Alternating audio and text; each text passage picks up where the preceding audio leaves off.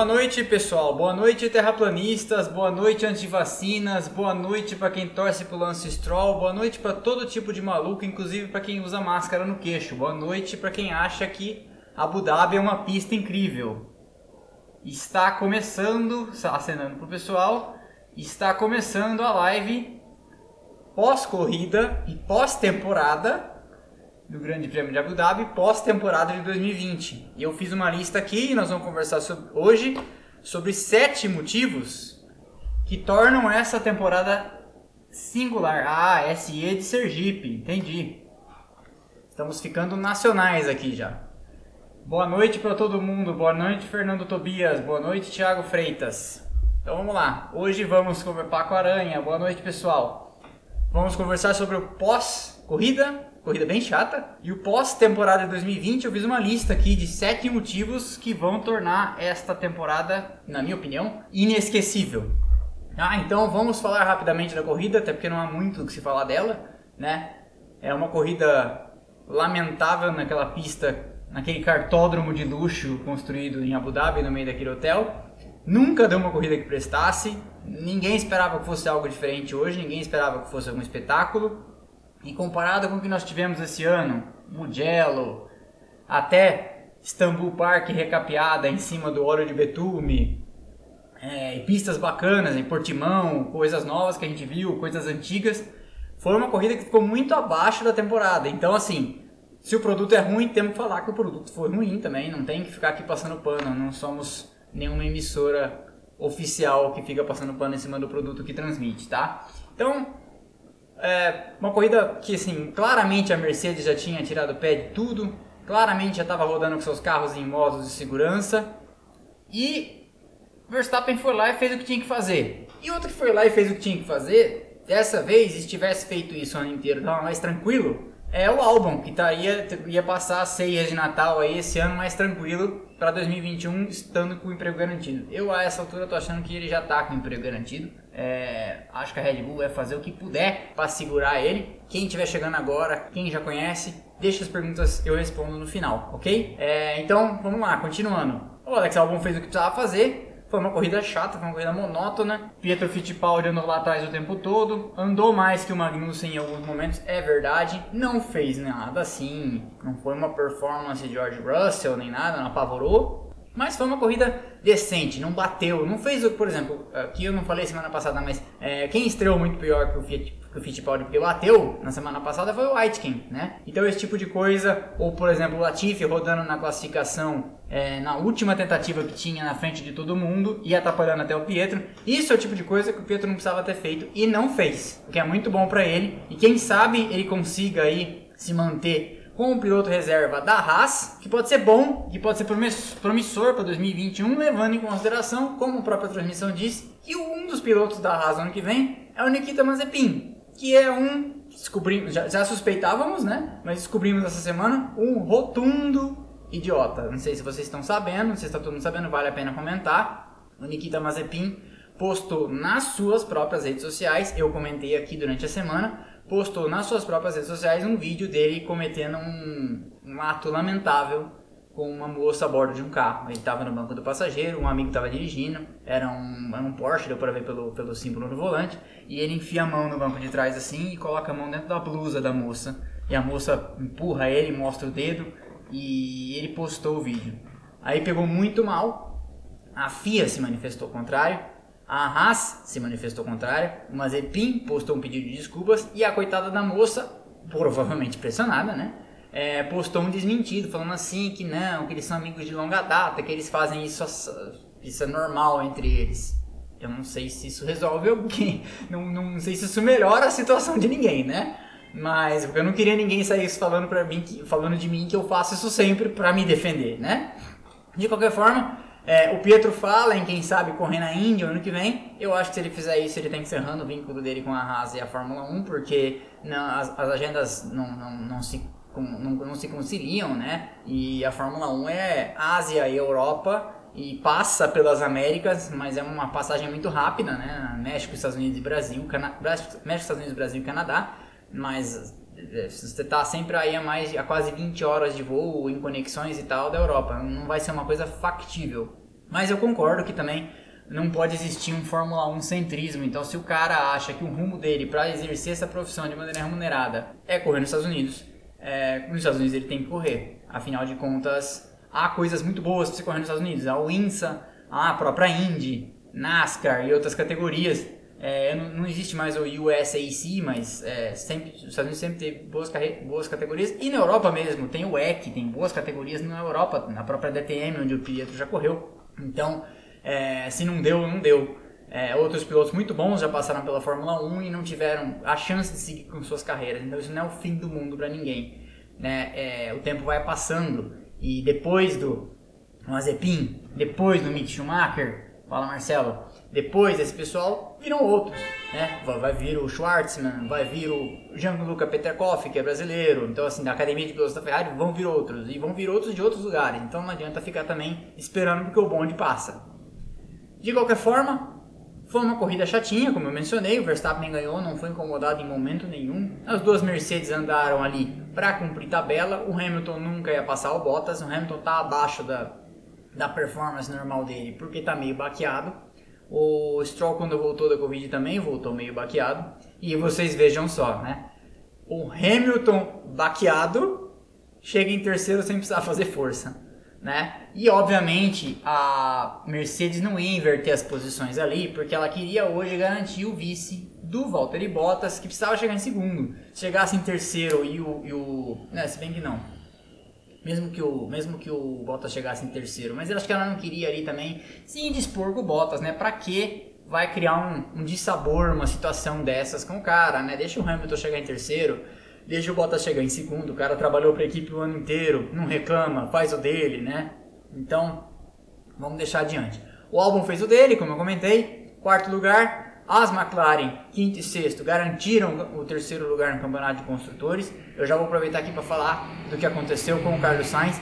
Para mim, era passível de punição, sim. Tá? Eu li aqui a resposta da FIA. A FIA olhou a telemetria do carro do Carlos Sainz. Bom, quem não, quem não observou, mas acho que todo mundo viu o que aconteceu.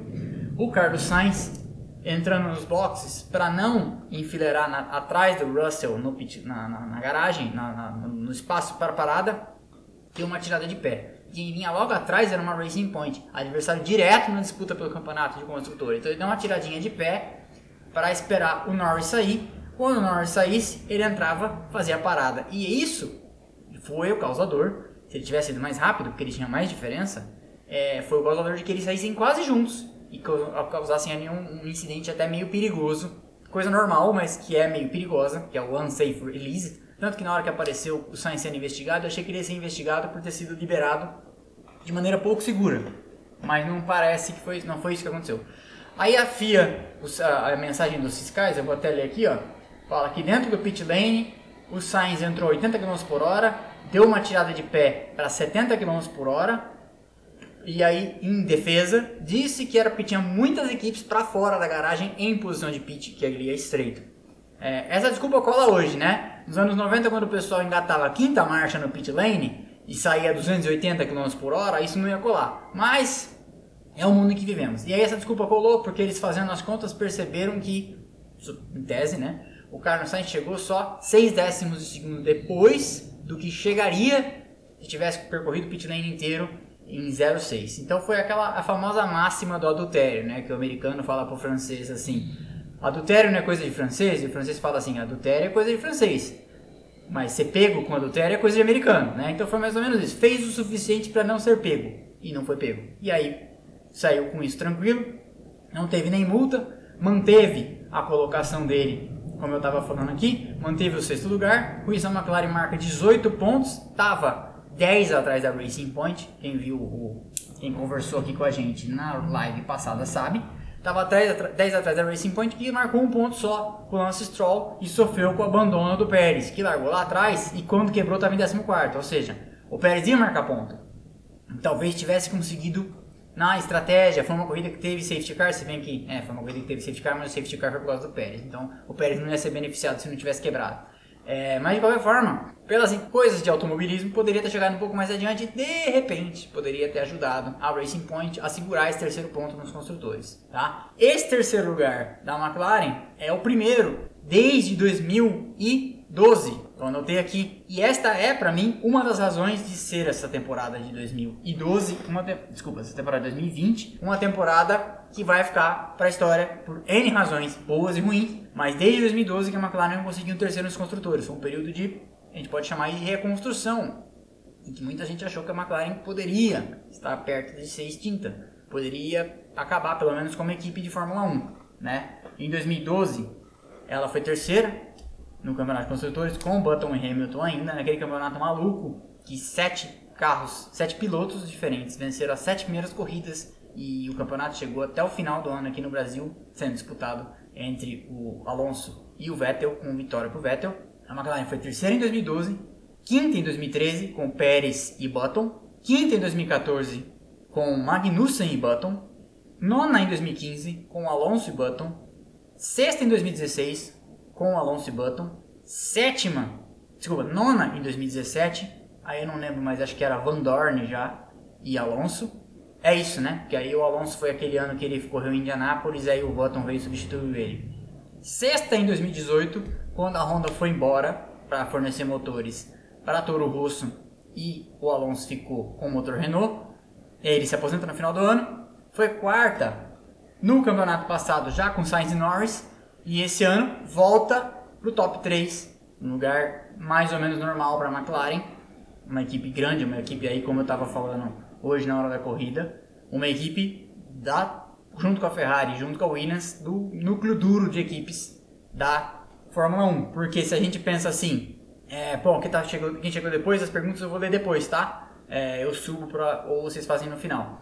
É, se a gente for pensar, Mercedes e a Red Bull, que são equipes importantes hoje, não existiam lá atrás. Ainda assim, ainda que a Mercedes, se a gente for pensar, venha dos escombros da Tyrrell, porque a Tyrrell virou BAR, que virou Honda, que virou Mercedes, que virou Brown, que virou Mercedes, e a Red Bull, seja a Stewart, que virou Jaguar, que virou Red Bull, essas não são equipes exatamente tradicionais, né? Da, da, quando a gente fala tradicional, que nós estamos falando de 70 anos e mil e tantas corridas, né?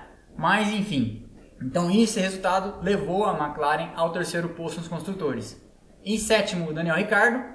Foi um, ano, um, final de ano ruim, e aí deixa eu já apagar a minha língua aqui, que eu falei no começo da temporada que eu achava que dessas três, Racing Point, McLaren e Mercedes, quem tinha chance de morder esse terceiro posto era a Renault, por ter mais investimento e mais estrutura, tá mais afim. Se é um, porque vamos, vamos comparar McLaren montadora de supercarros, com Renault, que é um colosso mundial, dona de 17 marcas, vende carro no mundo inteiro, né? Ou a Racing Point, que a Racing Point é uma organização pequenininha. Ainda que o Lawrence Stroll tenha muito dinheiro e tenha comprado a Aston Martin, nós estamos falando aqui de um de, dispar, né? A, a Renault é um titã, é uma multinacional gigantesca eu achava que a Renault ia ser a terceira nos construtores. Então deixa eu pagar a minha língua aqui. Teve um amigo meu, não vou dar crédito para ele dessa vez disso, que falou para mim: "É, mas você vai falar que você errou sua previsão?" Então, tô pagando aqui a língua, errei minha previsão. A Renault nos decepcionou. Não é a primeira vez que a Renault faz isso e provavelmente não vai ser a última, né? Mas ela mostrou um poder de reação interessante e mostra que, que o Ricardo sai e deixa uma equipe razoavelmente em pé pro Alonso vir em 2021 e destruir com tudo. Não, brincadeira. Pro Alonso vir em 2021 e pegar daí pra frente para levar adiante. Embora eu não acho que essa é a vocação do Fernando Alonso, né? Esse buraco na, né, que eu estava contando aqui de 2012 a 2020 da McLaren tem uma grande contribuição de Fernando Alonso que por onde passa nada mais nasce, né? Mas enfim, tomara que ele tenha aí melhor sorte nas temporadas subsequentes. Oitavo Gasly, nono Ocon. A AlphaTauri mais uma vez mostrando, como eu já vinha falando, que teve um final de ano muito forte de desempenho. É, ela vem ficando sistematicamente na frente da Ferrari nas classificações e mostrando o melhor ritmo de corrida e não conseguiu ficar na frente da Ferrari e ter os sextos pontos construtores por inconsistência, muitas quebras, muitos erros de operação, erro de estratégia, umas que, um, um, quebrou, quebrou à toa, quebrou de bobeira, em Imola, teve problema de estratégia na corrida passada. Então, assim, a, a AlphaTauri é uma pena de, de realmente poderia ter ido, ter ido, mais longe esse ano. Merecia, afinal de contas, até ganhou a corrida, né? Com o Gasly. Então, nono Ocon. E aí eu tava comentando durante a corrida também. o Ocon perde a grande chance dele de receber o Alonso num território mais conquistado, né? Porque o Alonso chegou no que vem para ser a panaceia, para ser a solução dos problemas da equipe. Quando, se o Ocon fosse um pouco mais Leclerc, se o Ocon fosse um pouco mais George Russell, talvez já pegasse o Alonso, que não é o Alonso de 2005, né? O Alonso hoje é um cara de 39 anos. Talvez pegasse o Alonso e vendesse um pouco mais caro esse domínio, porque o Alonso não é eterno, né? E em algum momento a, a Renault pode se cansar do Ocon e trazer outro francês, o arqui-inimigo dele, que está preso na, no programa de jovens pilotos da Red Bull, ou no caso, o Pierre Gasly. E esse cara pode vir e pegar o Alonso já mais cansado, já mais velho, e levar adiante e mostrar que pode ser o líder dessa equipe. Afinal de contas, o Gasly já é líder na AlphaTauri, né? Que não é exatamente, por ser Red Bull, não é exatamente o meio, meio ambiente de trabalho mais divertido de se trabalhar. Décimo Stroll, um pontinho, ruim. Como comentei aqui, a quebra da, do Pérez prejudicou muito eles. Mas não só essa, como a quebra do Pérez no Bahrein. Né? Então, assim, não se perde o campeonato de construtores na última corrida. É, isso vai acontecendo ao longo de anos. Então, por exemplo, quando, quando alguém vier aqui fazer, aqui ou em outro lugar, fazer a pachecada de falar que o Felipe Massa perdeu o campeonato de 2008 por causa do episódio da Mangueira, não é verdade. O campeonato de 2008 do Felipe Massa foi perdido no motor que estourou na Hungria, foi perdido num erro estúpido que ele cometeu sozinho na Malásia, que ninguém fala, nem ele. Foi, cometido, foi perdido também no episódio da Mangueira, foi perdido em uma série de ocasiões. E aqui também, ninguém perdeu o campeonato de construtores hoje, né? A Racing Point veio ter problemas, foi tendo problemas ao longo do ano. A cacetada do Stroll em Mugello cobrou isso aqui, cobrou, não foi culpa dele, mas enfim, né? Então, é, os dois pilotos pegaram Covid, foram substituídos pelo Huckenberg, que substituiu bem, mas chegou, não é um cara que está correndo todo dia, né? Então tem todas essas coisas que vão fazendo o campeonato ser perdido. Por isso que o campeonato tem 17 etapas e não tem uma, né? Então, 11 Kivet, eu acho que, que acabou para esse cara. Acho não, acabou para esse cara, né? É, 12 Raikkonen, 13 Leclerc, 14 Vettel.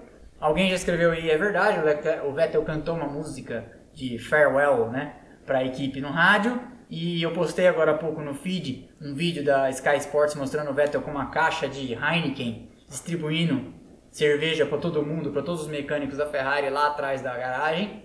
Vettel é, é quando o Coulter se aposentou, eu falei, aposentou o último gentleman driver. Depois quando o Button aposentou, eu falei, ah, aposentou o último gentleman driver. E eu acho que o Vettel também é um gentleman driver. Então, na verdade, sempre vão existir gentleman drivers que pensa ser eterna, vai destruir tudo, deixar a porta aberta para mudanças. É isso aí, é isso aí, Marcos. É, Vettel 14, Russell 15, foi uma performance sólida do Russell, se você for pensar, né?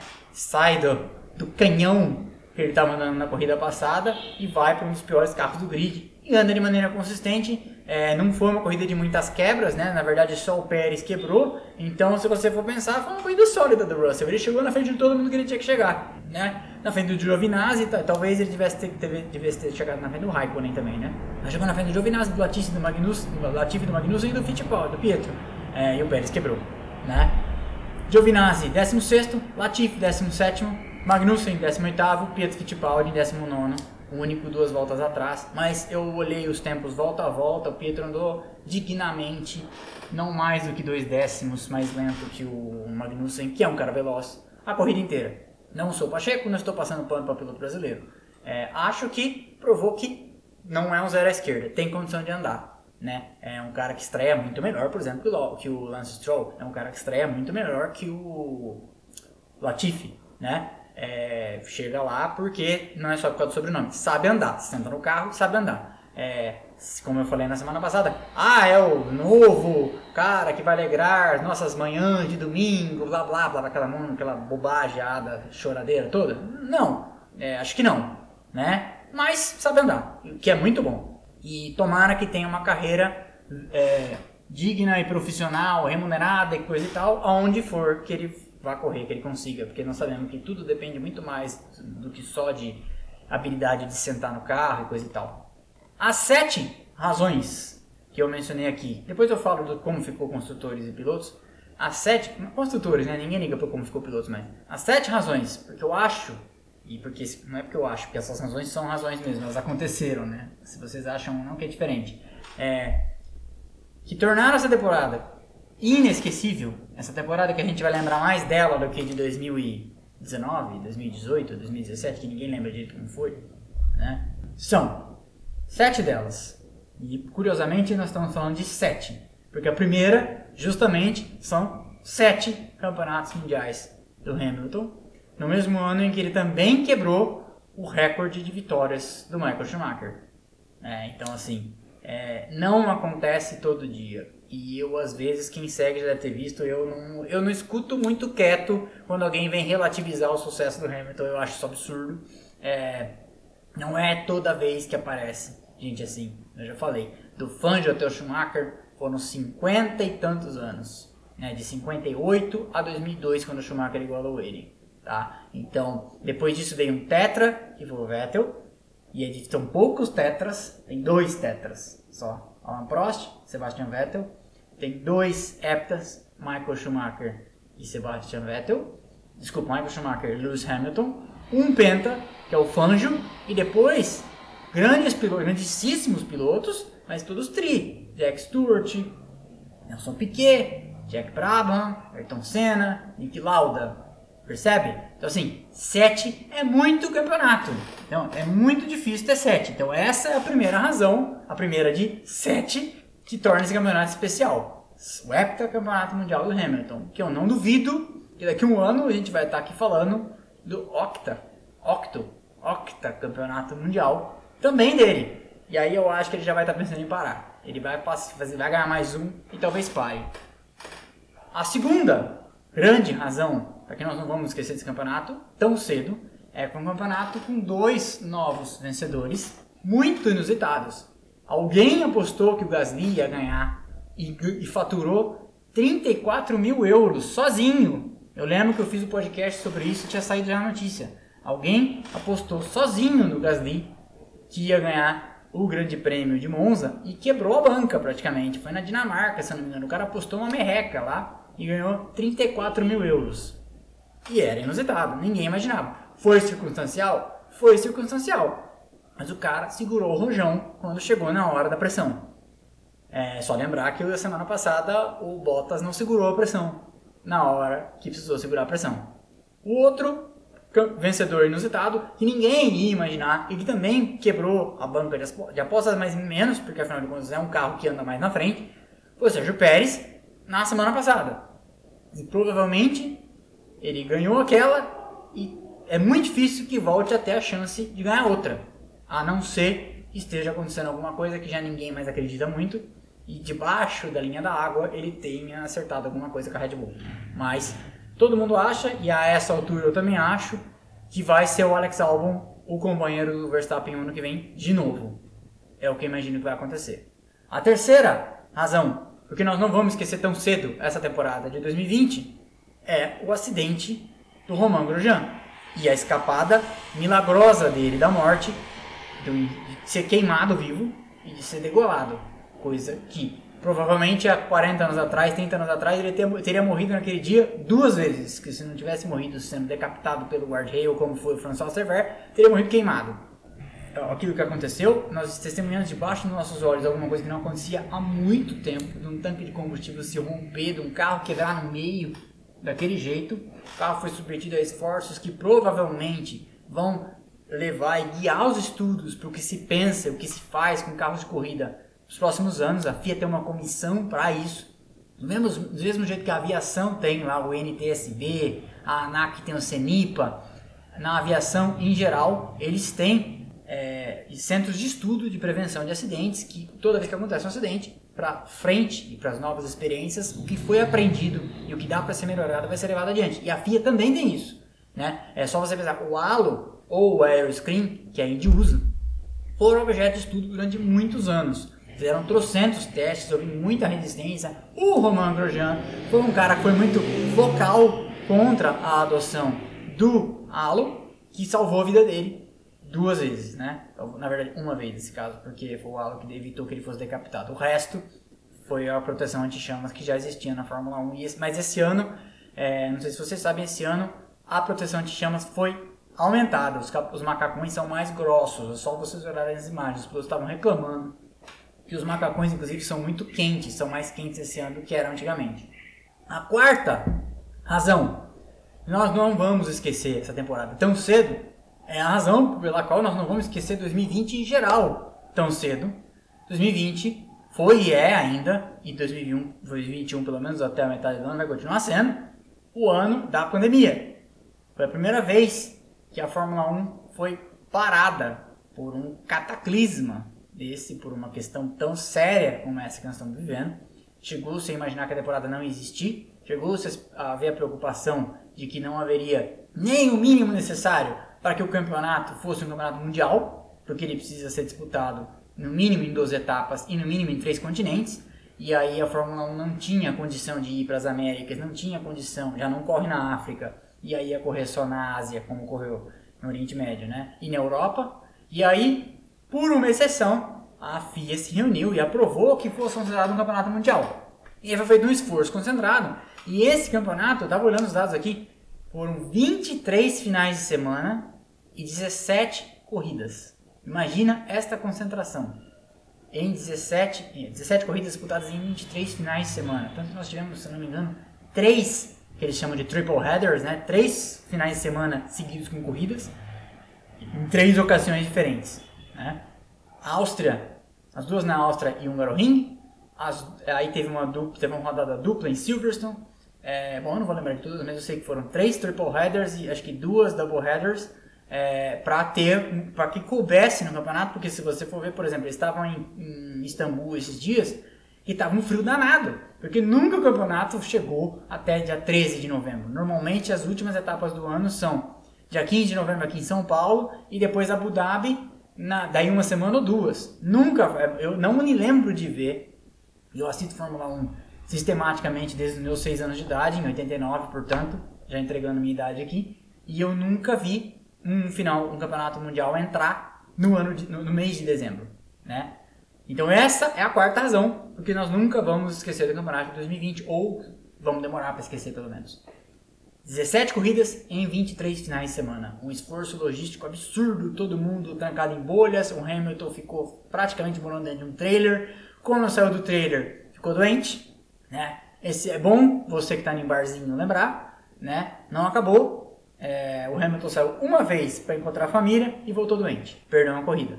A quinta razão para que nós não vamos esquecer de 2020 é a aparição de novas pistas, que não eram pistas novas, eram só novas pistas, e de velhas conhecidas. Então, Portimão e Mugello, que não são novas.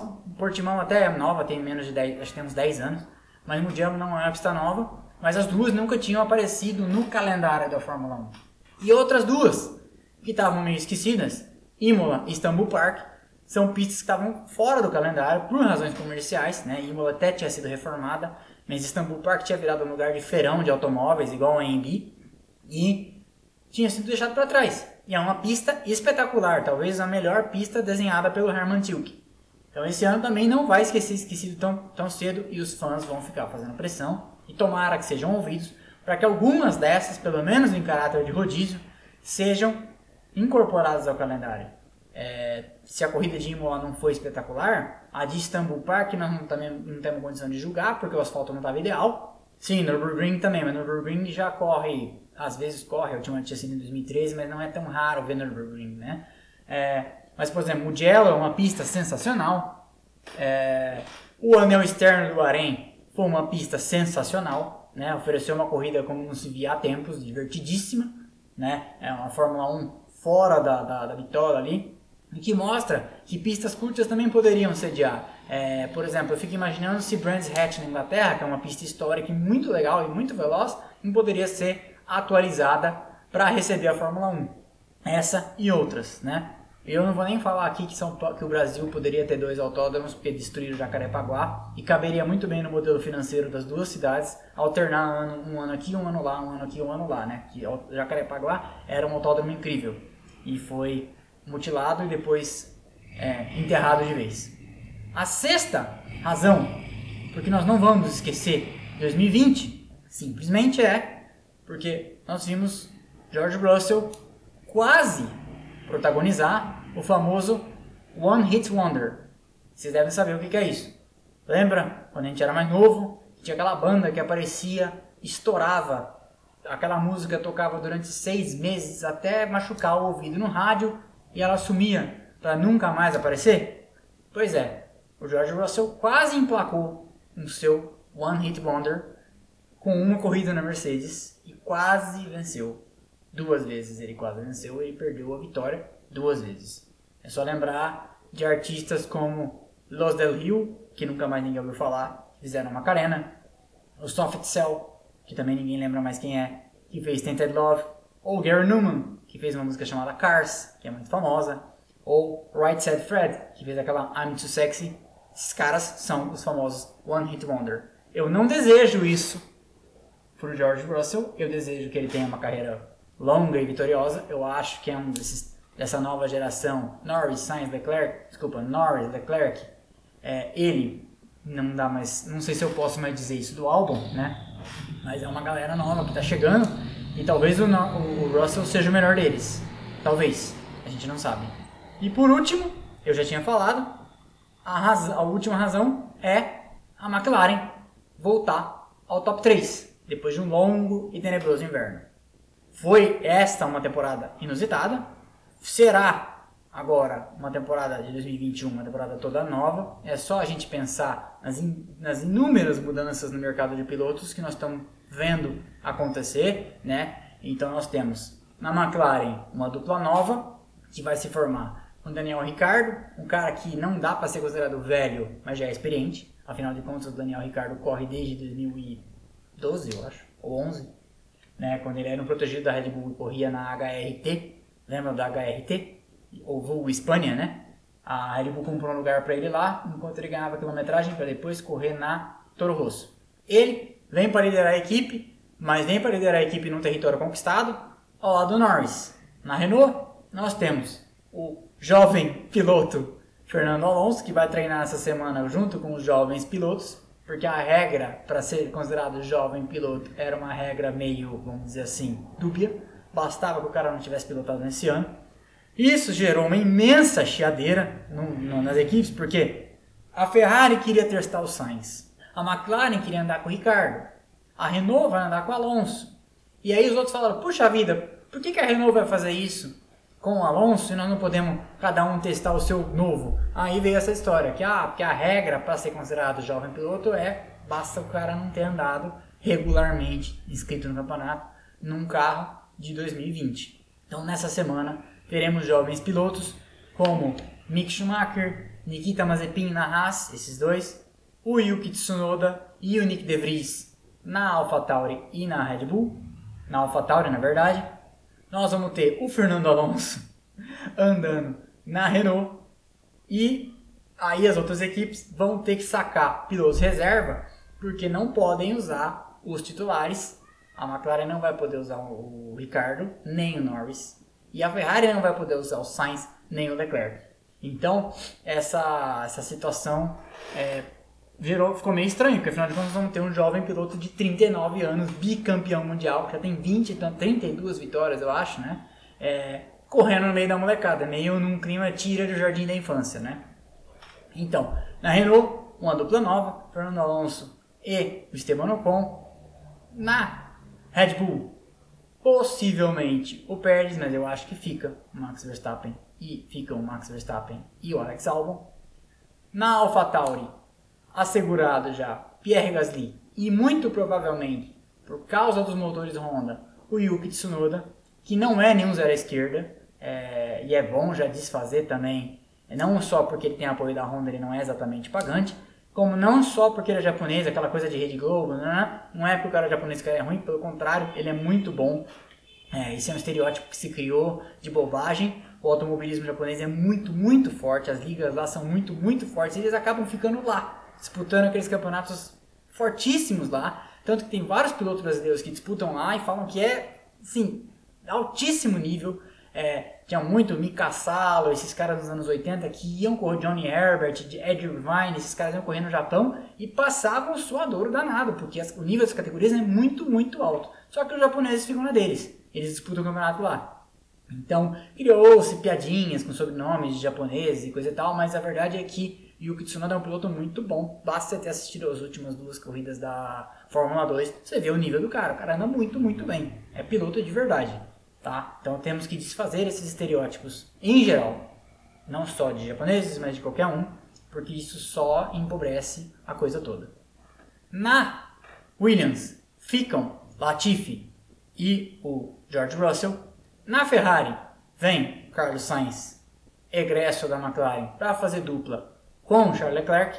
A Mercedes tem o Bottas assinado e não tem o heptacampeão Sebastian, campeão Lewis Hamilton assinado. Mas imaginam, imagina-se que o cara vai se assinar, vai assinar sim, vai ficar assim, né? É até a nossa torcida.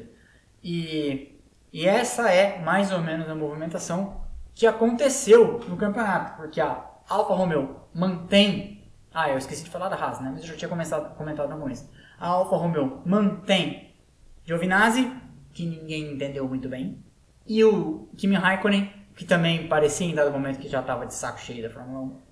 E por fim, a Haas, que vem com o Nikita Mazepin e o Mick Schumacher. O Mick Schumacher campeão da Fórmula 2 e o Nikita Mazepin foi disputou o campeonato também, acho que chegou aí no top 6 e traz um aporte financeiro pesado. O pai dele tem muita grana e aparentemente ele é um idiota, né? E, e, e, não só ele é um idiota fora da pista, como ele também é um cara meio sujo dentro da pista. Basta ter visto o que ele fez com Felipe Drogovic nas duas últimas etapas do campeonato da Fórmula 2 que foi disputado no Bahrein. O campeonato de construtores ficou, então, já há muito tempo, embrulhado para Mercedes com 573 pontos. A vice foi a Red Bull, com 319. Desses 319, eu até anotei aqui, ó. Os 319 pontos da Red Bull, 214, ou seja, um terço, dois terços, foram feitos pelo Max Verstappen. Até olhei, é, eu ia postar, não deu tempo. Foi feito um, um estudo, uma compilação, somando todos os tempos de volta dos pilotos, comparando com seus, com seus companheiros de equipe e fazendo uma comparação por porcentagem Estou lendo aqui. Ah, por porcentagem e a porcentagem de defasagem maior, companheiro a companheiro, é a do álbum com o Verstappen. É assim, com muitos corpos de vantagem. É a maior. E a menor é a do Giovinazzi com o Raikkonen. Se vocês quiserem, eu, eu vou atrás e pego esse estudo e posto aqui depois no, no feed, porque é bem interessante. 202 pontos, então, terceiro nos construtores, a McLaren, 195, bem perto, a Racing Point. 181, a, Mer a Renault. 131, 50 pontos atrás. Isso reflete bem o déficit. A Ferrari estava muito mais para a AlphaTauri, muito mais para o sétimo do que para o sexto. 50 pontos atrás, ou seja, duas vitórias. É, a, a Ferrari com 131, 107 para a AlphaTauri. Depois já a terceira divisão da Fórmula 1. 8 da Alfa Romeo, 3 da Haas e 0 da Williams. É. E a Williams é bom que se é, vão mandando as perguntas que eu já está na hora de ler as perguntas. A Williams é bom que se diga.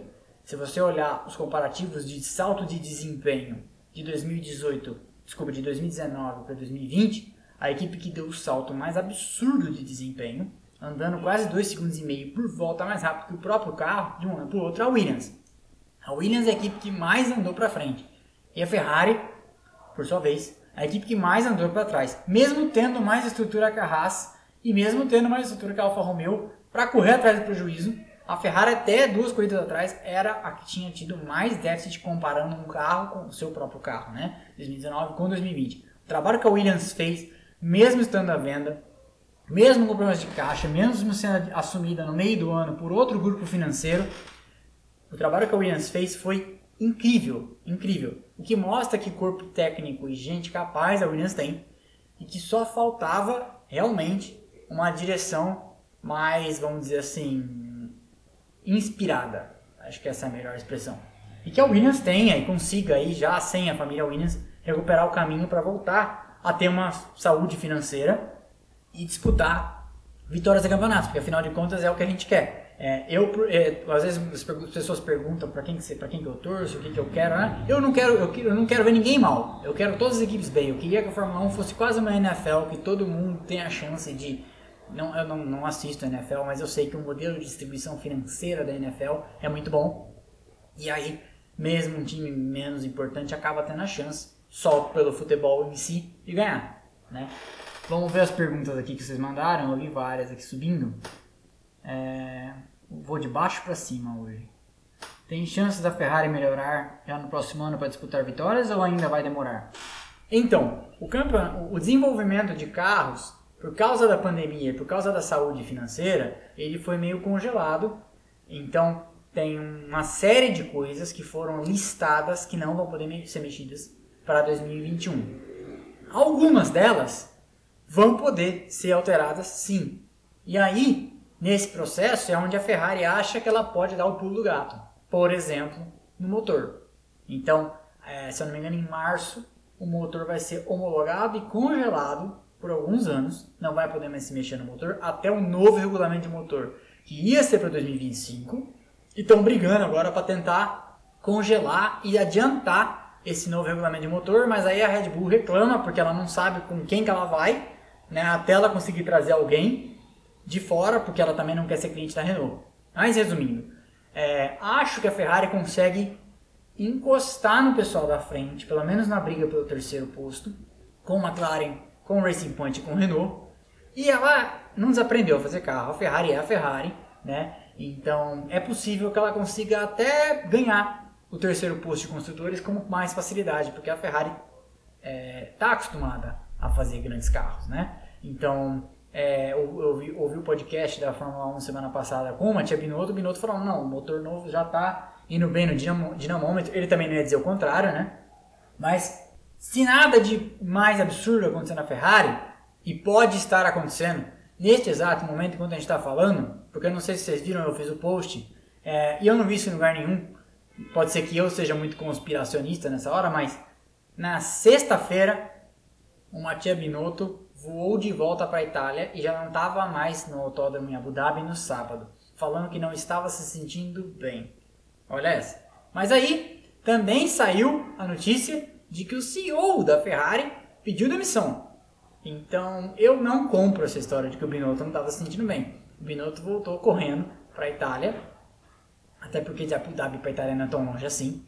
Voltou correndo para a Itália para estar perto do centro nervoso da equipe e da montadora, porque nessas horas é bom, né? É bom proteger o próprio pescoço. Vou falar pescoço para não falar outra coisa, né? Mas é bom estar perto de onde as decisões estão sendo tomadas, porque a Ferrari é famosa por essas revoluções e contra-revoluções que acontecem. Tá, deixa eu voltar aqui nas perguntas que eu tava lendo para subir. Eu rodei, rodei, rodei e não respondi sua pergunta, né? É, eu acho, bom, eu respondi, acho que a Ferrari disputa o terceiro posto. Eu não acho que a Ferrari chega com tudo no terceiro lugar de. de não, não, acho que ela chega na Red Bull, na Ferrari e na, e na Mercedes, tá? Leclerc foi empacado. Segundo a matéria do Grande Prêmio, já aparecem comentários dos bastidores de que a Red Bull parece ter chegado a um acordo com o que fazer em 2021. Seria Verstappen e Pérez com algo na reserva. Será? Eu acho que seria uma grande dupla. Mas eu acho que a Red Bull ainda vai, não sei, tentar o que puder para segurar o álbum. Assim que a equipe mantém o álbum no time principal como possível peça reposição em caso o mexicano não entregue o esperado. Pode ser, pode ser. Faz sentido. Pérez já teve a chance dele. Acho que qualquer um daria uma oportunidade para qualquer outro. É. Pérez e Hulk ficaram anos na Fórmula 1 no tempo de impressionar. É. Concordo. Você acha que o Hamilton deveria ter dado a oportunidade de George correr hoje, uma vez que ele não estava 100% fisicamente? É que assim, essa, essa decisão é dele, foi o que o Toto Wolff disse, né? Ele estava clinicamente apto, porque ele não estava doente, então ele não oferecia risco, clínica e legalmente, né? Porque ele poderia ter problema jurídico, inclusive. É, ele estava clínica e legalmente apto. Se ele dá conta ou não, é problema dele. Aí você viu que ele foi lá e deu conta, né? É, o Hamilton Dodói entrega um terceiro lugar que muita gente não entregaria. Você, você confia que o álbum entregaria esse terceiro lugar? Eu não confio. Deixa eu ver se tem mais perguntas. Acha que a Red Bull ainda vai se manter como segunda força no ano que vem? Acho. Acho, porque a Mercedes não vai deixar de ser a primeira e eu não vejo ninguém chegando para incomodar. É, a Ferrari pode ir se refazendo e a Aston Martin, com a chegada do Vettel, pode dar um salto à frente. Mas eu acho que a Red Bull tem o Adrian Newey e tem o Verstappen com dois grandes trunfos, né? Então eu acho difícil que a Red Bull caia de produção tão rapidamente. Ainda mais se seja quem ficar, o Albon ou Pérez, ajudar marcando mais pontos, né? Em vez de o Pérez, o álbum, a posição média do álbum é sexto ou sétimo, né? Se fosse quarto ou quinto, né, ficava muito mais difícil para qualquer um tentar chegar na Red Bull. Abu Dhabi ainda fica mais quantos anos na Fórmula 1? Fica quantos anos quiser. Abu Dhabi paga um dinheiro bizarro. Então, por exemplo, pra vocês terem uma ideia, São Paulo estava brigando porque não queria pagar 30 milhões de dólares para continuar como sede na Fórmula 1. Nós não sabemos exatamente essas cifras, né? Mas a Abu Dhabi paga e paga um pouco a mais ainda para ser a última corrida do ano. Fala assim 70, 80 milhões de dólares, tá? E ninguém rasga dinheiro.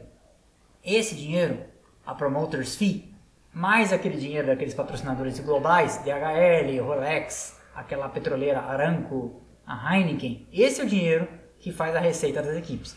Então, é, por mais que os caras gostem de correr em São Paulo, ou por mais que os caras gostem de correr no raio que o parta, se a Abu Dhabi paga 70 milhões de dólares, a Abu Dhabi está fazendo dinheiro de duas corridas numa só, né?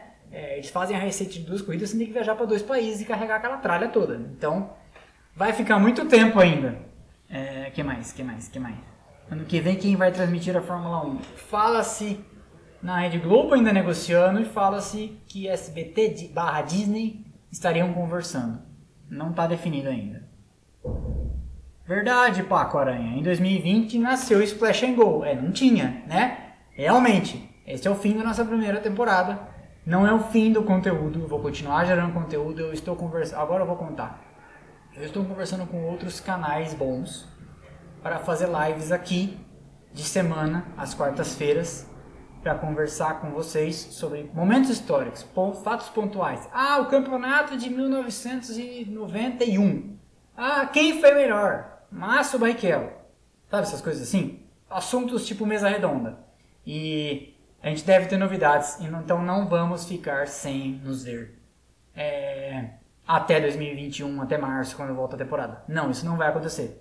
Inclusive porque tem podcast sendo feito e um dos projetos para 2021 é migrar para o YouTube e começar a fazer vídeos, podcasts em formato de vídeo em que vocês possam me ouvir e, se quiserem, ver imagens das coisas que eu vou ilustrando. Fórmula 1 é um esporte muito visual e eu sinto falta de poder mostrar as coisas que às vezes eu tenho que explicar é, no podcast. São projetos futuros, é, então sim, de fato, o, Marcos falou, o Paco falou uma coisa legal que é, foi o ano do começo do Splash and Go e eu, eu agradeço muito todo mundo que está aqui.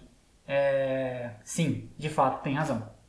Acha que Daniel e Lando vão ter o mesmo entrosamento que Lando com Sainz? Talvez até mais. Porque eu acho que o Daniel Ricardo é champion material, como dizem os ingleses. Eu, eu acho que o Ricardo é um cara para ser campeão. Eu acho que o Ricardo é um cara para ser campeão, talvez bicampeão. Tipo um Emerson Fittipaldi, tipo um Fernando Alonso. Sabe? Eu acho que ele é mais do que uma vez. Ele é mais do que o Raikkonen, mais do que o James Hunt, mais do que o Keck Rosberg, mais do que o Jenson Button. Tá? Eu sei que tem vários desses aí que tem gente que tem certas desconfianças, mas eu tô falando que ele é mais do que um. Eu acho que ele é cara para ser campeão pelo menos umas duas vezes. Então eu acho que o. Eu, eu não sei o que, que o Sainz é capaz ainda. É um grande piloto, não questiono.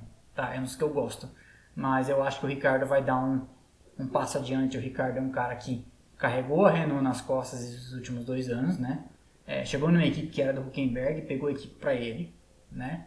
E é um cara que vem da Red Bull, né? A Red Bull tem esse DNA de ter sido quatro vezes campeã entre 2010 e 2013, ter trabalhado com o Adrian Newey. Então, esses caras levam muita coisa para uma equipe quando, quando, quando eles vão.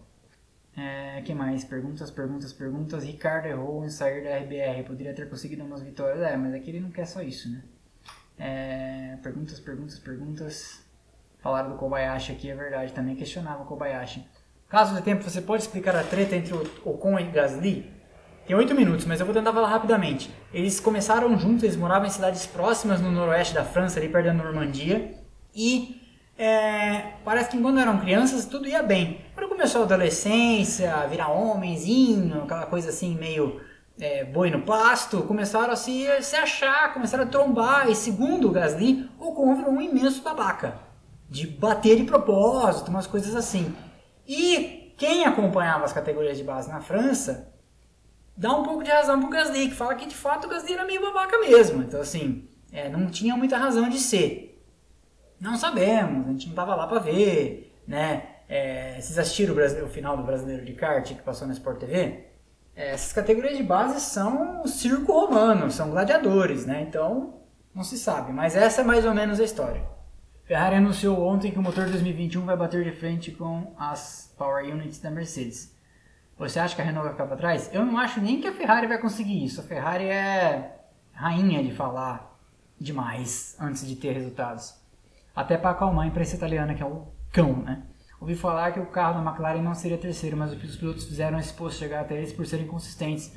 Uma ótima dupla, concorda? Sim, com, sim eu concordo, porque é, Racing Point e Renault pontuaram com os dois carros menos vezes que a McLaren.